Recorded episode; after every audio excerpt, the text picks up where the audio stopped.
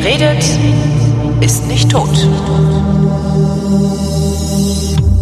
Willkommen zum Geschichtsunterricht der Koproduktion von Vrindt und DLF Nova wie immer mit Matthias von Hellfeld, dem Historiker. Hallo Matthias.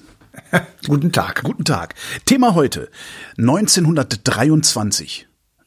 Ja. Ist das ein neuralgisches Jahr oder wie man das nennt? Also ein, ein, ein, ein, ein Kumulationspunkt in der Geschichte oder so?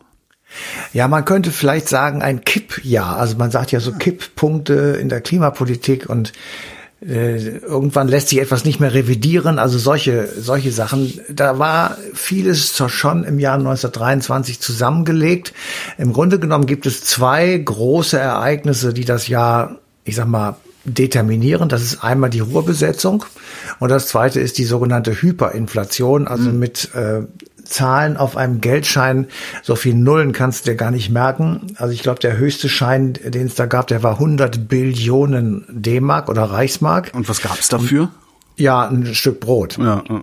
Ähm, also es war eine 50-prozentige Inflation pro Monat ähm, und das hatte natürlich dann gewaltige Konsequenzen und das hat sich dann vergaloppiert und es ist immer weiter hochgegangen und das ist dann wie beim Schachbrett. Das erste Reiskorn, das ist nicht viel, aber das 20. da bist du schon am Ende ja. deiner Möglichkeiten und das war eben da auch so. Eigentlich ist es losgegangen mit der großen Krise äh, mit der Ermordung von Walter Rathenau. Das war im Jahr 1922. Und äh, Rathenau war Außenminister und dieser Mord durch rechtsextremes Pöbel hat ähm, dem Ansehen der Deutschen im Ausland schwer geschadet und damit ist auch die, ich sag mal, äh, Kaufkraft oder die Anerkennung der Währung nach unten gegangen und ah. damit begann im Grunde genommen das ganze Dilemma und ein Staat in der Situation äh, der Weimarer Republik, also nach dem Ende des Ersten Weltkrieges, mit äh, unglaublichen Mengen an Reparationen, die zu leisten waren, äh, hatte dann kaum eine andere Möglichkeit, als die Druckerpresse anzuschmeißen und damit sozusagen die Reparationen zu bezahlen oder eben Kredite aufzunehmen. Und das war dann schwierig, wenn das Ansehen sinkt, dann kriegst du keine Kredite mehr und mhm. die Reparationen bleiben trotzdem. Also ist es wirklich eine sehr komplizierte Gemengelage gewesen und so als Ummantelung um all dem herum muss man ja sagen, dass die ersten Jahre der Weimarer Republik wirklich gekennzeichnet waren durch Krisen. Also der Krieg war verloren, die Soldaten sind aus der Front zurückgekommen, von der Front zurückgekommen und Im haben Felde sich also unbesiegt im Felde unbesiegt gefühlt, ganz genau. Es machte die Durchstoßlegende die Runde, also mhm. die Heimatfront, die meuchelnd und jüdisch versaut, in Anführungsstrichen gesagt, dem Soldaten an der Front von hinten den Dolch in den Rücken gestoßen hat. Dann äh, wurden die Novemberverbrecher gebrandmarkt, also jene, die im November 1918 den Waffenstillstand unterzeichnet haben.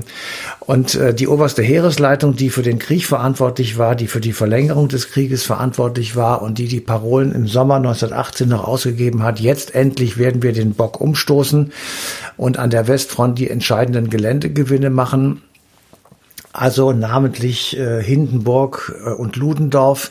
Die zwei haben sich in die Büsche geschlagen und haben äh, den ganzen Mist eine Regierung auslöffeln lassen, die A gegen den Krieg war und B nichts dafür konnte. Mhm. Also das war schon tatsächlich eine, eine sehr triste Situation und dazu eben äh, ist es so gewesen, dass viele rechtsextrem organisierte Freikorps sich gebildet haben, die also Waffen gesammelt haben, die Terror ausgeübt haben, die versucht haben, das alte Kaiserreich wieder zu haben. Der Kaiser hat sich ja auch in die Büsche geschlagen nach Holland.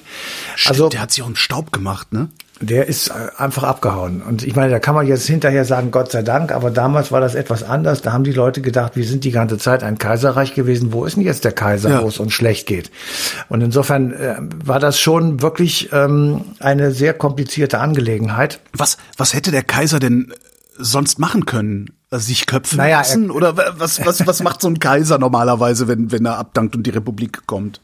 Ja, naja, also er hätte sich zumindest hinstellen können als jemand, der die Schuld auf sich nimmt oder die Verantwortung übernimmt und der einfach den Deutschen eine Last wegnimmt, äh, sich ja. sozusagen mit gebeugter Schulter durch die Welt zu bewegen. Er hätte da schon was machen können, aber er wurde natürlich auch weggejagt. Das muss man fairerweise auch dazu sagen. Also er ist ja nicht freiwillig weggegangen, sondern es wurde einfach die Republik ausgerufen und da war für ihn kein Platz mehr, um es ja. mal vorsichtig zu sagen. Und Andererseits, aber wenn, wenn er sich tatsächlich hingestellt hat und gesagt hätte, ich war's, euch trifft keine Schuld, wäre vielleicht wirklich schlau gewesen. Ne? Ne? Das äh, hätte ja. er zumindest aus Holland machen können, da wäre ihm ja nicht viel passiert. Oh.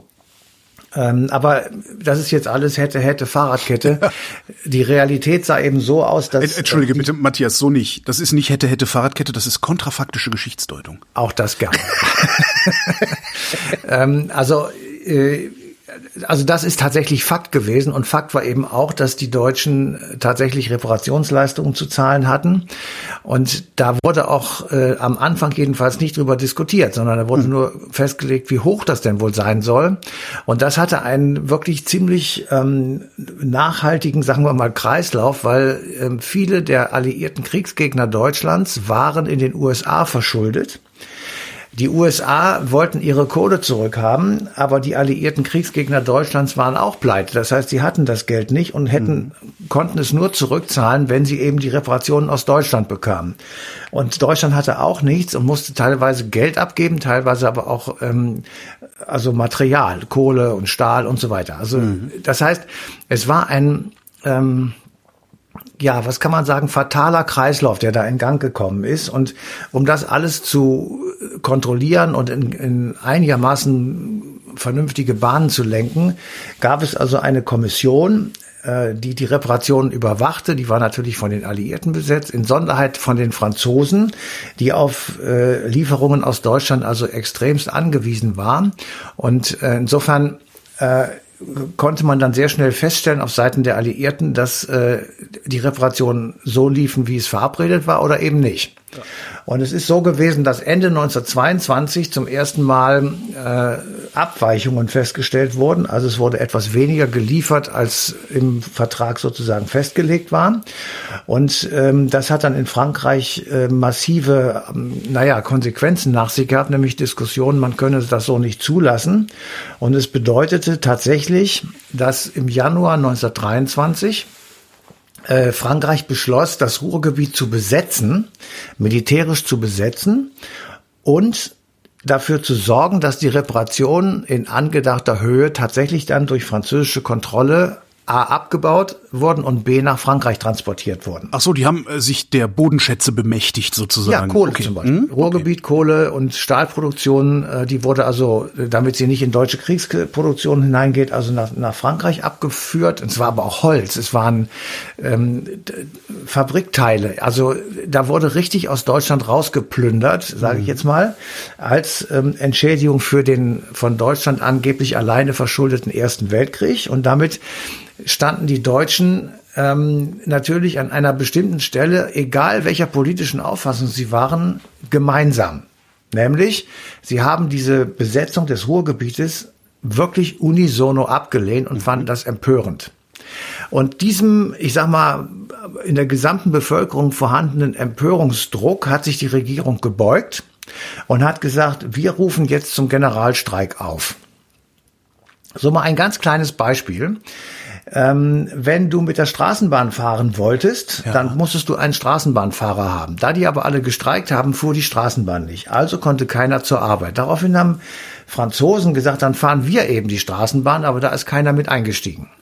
Also da war dann wirklich, okay. ja, ja, da war dann einfach. Ähm, Erinnert da, mich an die Geschichte mit dem Taxi, die ich neulich erzählt hatte, äh, äh, als wir vor der Kneipe standen und ich sagte, ich, ich mal betrunken nicht in ein Taxi einsteigen wollte, weil es kein Mercedes war. genau. nee, mach ich nicht. Mach ich nicht so, äh, aber du kannst, äh, abgesehen mal davon, dass das eine ganz lustige Geschichte ist, kann man sich natürlich die Dramatik sehr schnell vorstellen, mhm. weil innerhalb ganz kurzer Zeit, und das Ruhrgebiet war natürlich auch damals schon das am dichtesten besiedelte und am höchsten industrialisierte Gebiet ähm, der Weimarer Republik damals, also Deutschlands damals.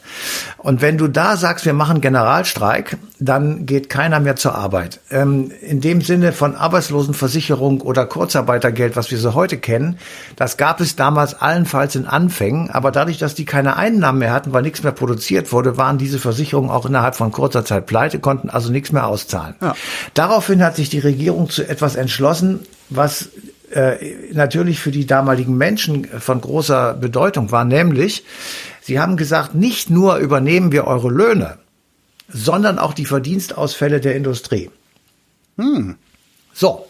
Und das sind natürlich, wenn du das über ein paar Monate machst, ja, ähm, das ist Bankenrettung, ne? Ja. Stehst du auf einmal davor, dass du, da du ja international keine Kredite bekommst, weil du A, Kriegsverlierer bist, B, nichts auf der Kante hast und C, dein Ansehen verspielt hast, weil du überall rechtsradikales Mob rumrennen hast, die irgendwelche Politiker ermorden stehst du vor dem Problem, die Druckerpresse anzuschmeißen. Und das haben sie auch tatsächlich gemacht. Und ich habe mal eine Zahl gefunden, die hat mich wirklich erschüttert, muss ich wirklich sagen. Äh, auf dem Höhepunkt der Inflation haben Tag und Nacht 24-7 124 Druckereien in Deutschland Geldscheine gedruckt. Überleg wow. dir das mal. Ja, Tag und Nacht lief da die Druckerpresse. so. Okay, sie hatten, sie hatten wenig, wenig bargeldlosen Zahlungsverkehr und sowas. Das muss man dann ja, vielleicht das, noch irgendwie abziehen. Aber, aber trotzdem, das ist, äh, ja, das ordentlich. Das stimmt. So. Also. Und ich weiß von meinem Vater, der hat mir meine Geschichte erzählt. Er hätte also ähm, eine gute Note in der Schule bekommen und er hätte von seinem Vater im Grunde genommen einen Aktenkoffer voller Geld bekommen, lauter Geldscheine. Daraufhin sei er dann zum Bütchen, das gab es damals auch schon gerannt und habe sich eine Tafel Schokolade gekauft. Ja. Ähm, so, damit war das ganze Geld wieder weg. Und die weggelegt, das, um sich davon drei Tage später ein Auto zu kaufen. genau. Also das war so, dass du, wenn du, es wurde äh, täglich Geld ausgezahlt, also der Lohn, wenn du noch gearbeitet hast, wenn du irgendwie Geld wurde täglich ausgezahlt. Ja. Du ranntest sofort zum Geschäft, um das sofort umzusetzen, weil am Abend war es auf jeden Fall teurer. Das kann man, ich finde das äh, absolut unvorstellbar. Das ich finde schon unvorstellbar. Ich finde schon unvorstellbar, was gerade in der Türkei los ist. Die haben ja auch eine Inflation von äh, offiziell etwas über 80 Prozent, inoffiziell fast 200 Prozent von Jahr zu Jahr. Und Bekannte aus der Türkei berichten halt, dass es du, du merkst es halt von Monat zu Monat, wie die Sachen teurer werden. Aber sich vorzustellen, dass es von Tag zu Tag, von Stunde zu Stunde teilweise ist, das ist äh, Geht ja. mir nicht in den Kopf, schaffe ich nicht. Also ja, das ist wirklich so und deswegen das erklärt aber auch diese unglaubliche Angst der Deutschen vor Inflation. Ja, äh, das ist tatsächlich bei uns ähm, eine Erfahrung gewesen, die offenbar weitreichende Folgen hatte, zumal eben 1929 nach der Weltwirtschaftskrise ausgelöst durch den schwarzen Donnerstag an der Wall Street ähm, noch einmal a viele Menschen arbeitslos waren und b das Geld nichts mehr wert war und du auch gar keins mehr richtig bekamst. Also du hattest einfach ein gewaltiges Problem. Und ich will mal so ein Beispiel sagen: Im November 1923 das war sozusagen der Höhepunkt. Ja. Da kostete ein US-Dollar einer. Ja. Der kostete 4,2 Billionen Reichsmark. Ja. so, das heißt, du konntest äh, damit ich meine, der, der US-Dollar war natürlich mehr wert als heute und so, klar, aber ich meine, ja, überleg dir mal, was das ja. bedeutet. Auf der anderen Seite, wenn du für einen Stundenlohn von 5 Billionen Reichsmark bekommen hast, dann überleg dir mal, was sozusagen an, an Scheinen im Umlauf war und was das für ein totaler Irrsinn war. Ja. So, also äh, es drohte sozusagen wirklich der Totalkollaps in Europa ähm, und der Umschwung kam mit der neuen Regierung von Stresemann. Und Stresemann sagte, wir machen jetzt eine, eine Währungsreform mhm. und stellte die Währung auf äh, Bodenwert um. Also die Rentenmarkt sozusagen. Das heißt, du sagtest, ähm, wir haben so und so viel Grundstück, also die, das, die Weimarer Republik hat so und so viel Millionen Quadratkilometer und die verpfänden wir auf unsere Währung. Genau was dann äh, erzählte mir dann mal ein Ökonom äh, völliger Blödsinn war, also was überhaupt nicht, also ökonomisch völlig sinnlos ja. und gar nicht funktioniert, aber die Leute haben es alle geglaubt und damit genau. war das Problem gelöst. Ne? Damit war das Problem gelöst und damit war sozusagen äh, war sozusagen dieses Jahr 1923, das war so gegen November, Dezember ungefähr, war dann überstanden mhm. und hatte zur Folge, dass eben dieser Generalstreik zwar einerseits die Inflation ausgelöst hat und wirklich große wirtschaftliche Katastrophen hervorgerufen hat, aber andererseits eben auch dazu geführt hat, dass diese Ruhrbesetzung beendet wurde mhm. und dass die Franzosen dann letztendlich auch eingesehen haben, das bringt so nichts. Also wir können nicht, ähm, ich sag mal, einfach da reinmarschieren und, und denken, das wird alles wunderbar. Ähm, aber parallel dazu, und das muss man immer noch, das ist also Geschichte, in der, gerade der Weimarer Republik ist ein ein Knäuel am Anfang, mhm. ähm, hat dieses wilde Jahr 1923 natürlich auch dazu geführt, dass ähm, sowas wie der Hitlerputsch, der sogenannte, stattgefunden hat. Also es hat sich auf den Rändern Extremismus gebildet, ja. die einfach nicht mehr willens und in der Lage waren, äh, ich sag mal, diesen wirtschaftlichen und politischen Schwierigkeiten mit ähm, einer gemäßigten Politik zu begegnen, sondern die haben gesagt, das muss jetzt radikal umgeschmissen werden. Genau, Wir trauen alle dem nicht mehr. Es war ja auch einfach. Also die Institutionen haben ja noch gar nicht im Sinne der Republik funktioniert und so vermutlich. Ja, sie waren zumindest neu, das stimmt. Und ja. die waren eben damit die beschäftigt, diese, diesen Irrsinn zu bewältigen, der ja, da äh, genau. stattgefunden hat. Weil ich meine auch wenn die tatsächlich, hast, ich meine auch wirklich so die Behörden, also das Bauamt, ja. äh, das, ne, was es alles für Ämter gibt, die waren ja alle noch aufs Kaiserreich ausgerichtet und dann sollen die auf einmal innerhalb von drei Jahren sollen die ein komplett neues System. Das, das hat auch 19, nach 1989 in der DDR nicht so leicht geklappt, ne? Ja. Also. Ähm, ja, also ich sag mal so, die waren auf jeden Fall ähm, A vom Kaiserreich geprägt, das stimmt, und B viel zu jung. Ja. also von 1919 bis 22, 23, das sind drei, vier Jahre, in denen sie sozusagen sich hatten etablieren können und werden dann einem solchen Angriff ausgesetzt, sage ja. ich jetzt einfach mal, wo du von außen äh, Dinge auf dich einstürmen siehst, die du weder verantwortest noch, äh, wo du irgendeine Idee hast, wie man dem begegnen könnte. Und das war natürlich ein gefundenes Fressen für Radikalinskis für Freikorps, für militärische Gruppierungen, die schwer bewaffnet waren, die sich in der Illegalität Waffen besorgt haben, die teilweise Waffen aus dem Ersten Weltkrieg einfach behalten haben mhm.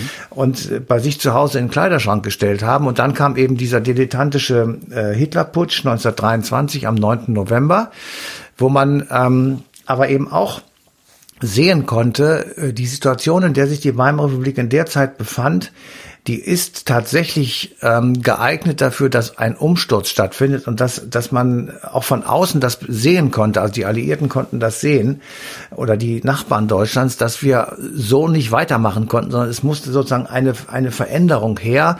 Und die kam dann 1924, das nämlich mit dem sogenannten Dawes-Plan, das war ein amerikanischer Politiker, Finanzpolitiker, äh, die Reparationszahlungen so gestaffelt wurden, dass sie entlang der ökonomischen Fähigkeiten der deutschen Industrie Industrie geleistet wurden und nicht mehr entlang von starren Zahlen, ja. die zu erfüllen waren, egal wie die Wirtschaft gelaufen ist. Das ist zwar, ich sag mal, keine grundlegende Veränderung gewesen und keine Lösung der ökonomischen grundlegenden Schwierigkeiten, aber es war zumindest eine Erleichterung. Na, es war, es war eine Planbarkeit. Also wenn du sagst, okay, ja, ja. ihr müsst, ihr müsst, keine Ahnung, 30 Prozent eures Bruttoinlandsprodukts abgeben, ist immer noch besser, als dass du sagst, du musst 700 Milliarden abgeben. Ne? Genau. So, also du bist dann, äh, das war auf jeden Fall eine Verbesserung und das hat aber in Deutschland eben zu nicht etwa dem geführt, was man dann sagt, oh, jetzt ist alles gut, jetzt kriegen wir langsam die Kurve, sondern 1924 äh, war politisch genauso eine Katastrophe. Es okay. gab zwei Reichstagswahlen. Mhm. Ähm, die, die Weimarer Koalition, also allen voran die SPD, hat verloren und ist nicht mehr an der Regierung beteiligt gewesen. 1925, Anfang des Jahres, stirbt Friedrich Ebert, der erste Reichspräsident, und sein Nachfolger wird wirklich ein Antirepublikaner, ein Monarchist, ein Militarist, ein ja, wie soll man sagen, einer der Urheber der, des langen Ersten Weltkrieges, nämlich Paul von Hindenburg, mhm. ähm, der Erfinder der Durchstoßlegende. Und der wird nun Reichspräsident und natürlich auch dann ähm, Träger von Vorstellungen, die nicht mit der Republik in Übereinstimmung zu bringen waren. Und das Problem war, dass zwischen 1924 und 1929 äh, sieben Regierungen existierten, von denen nur drei eine stabile Mehrheit im Parlament hatten. Mhm. Und das alles beförderte sozusagen reaktionäre oder republikfeindliche Kräfte an den rechten und linken Ränder. Rändern und damit war die Stabilität, die man sozusagen nach diesem turbulenten Jahr 1923 sich hätte erhoffen können, zwar sozusagen nach außen gegeben und es gab dann ja auch diese berühmten Golden Twenties in den Metropolen, wo also Kultur und Politik und, und Gesellschaft sich so ein bisschen ähm, stabilisiert haben und ein gutes Leben hatten. Aber das war flächendeckend für die Weimarrepublik sicherlich nicht der Fall, mhm. sondern ganz im Gegenteil, es, es ging sozusagen von da an also ich sag mal munter weiter, also im Sinne von sehr chaotisch und nicht nicht geordnet und nicht stabil. Und diese instabile Situation, die wird dann durch die Weltwirtschaftskrise 1929 endgültig getreten. Und damit ist ähm, klar, dass die Weimarer Republik, ähm, die dann letztendlich auf der Straße kaputt gemacht wurde durch mhm. durch Straßenkämpfe, durch Bürgerkriegsähnliche Zustände, äh, dass diese Republik eben nicht mehr in der Lage gewesen ist, sich gegen ich sag mal, massive Anfeindungen von rechts außen ähm, richtig zur Wehr zu setzen. Und dazu gehört ja auch noch die, die Bemerkung, dass eben auch von links außen sehr viel Gegenfeuer gekommen ist und dass dann eben die Mitte nicht groß genug war, um sich dagegen zu wehren, auf, nach beiden Seiten sozusagen. Matthias von Hellfeld, vielen Dank. Sehr gerne. Und euch vielen Dank für die Aufmerksamkeit und der Verweis auf die passende Sendung Eine Stunde History, die läuft im Radio und zwar auf DLF Nova am 9. Januar 2023.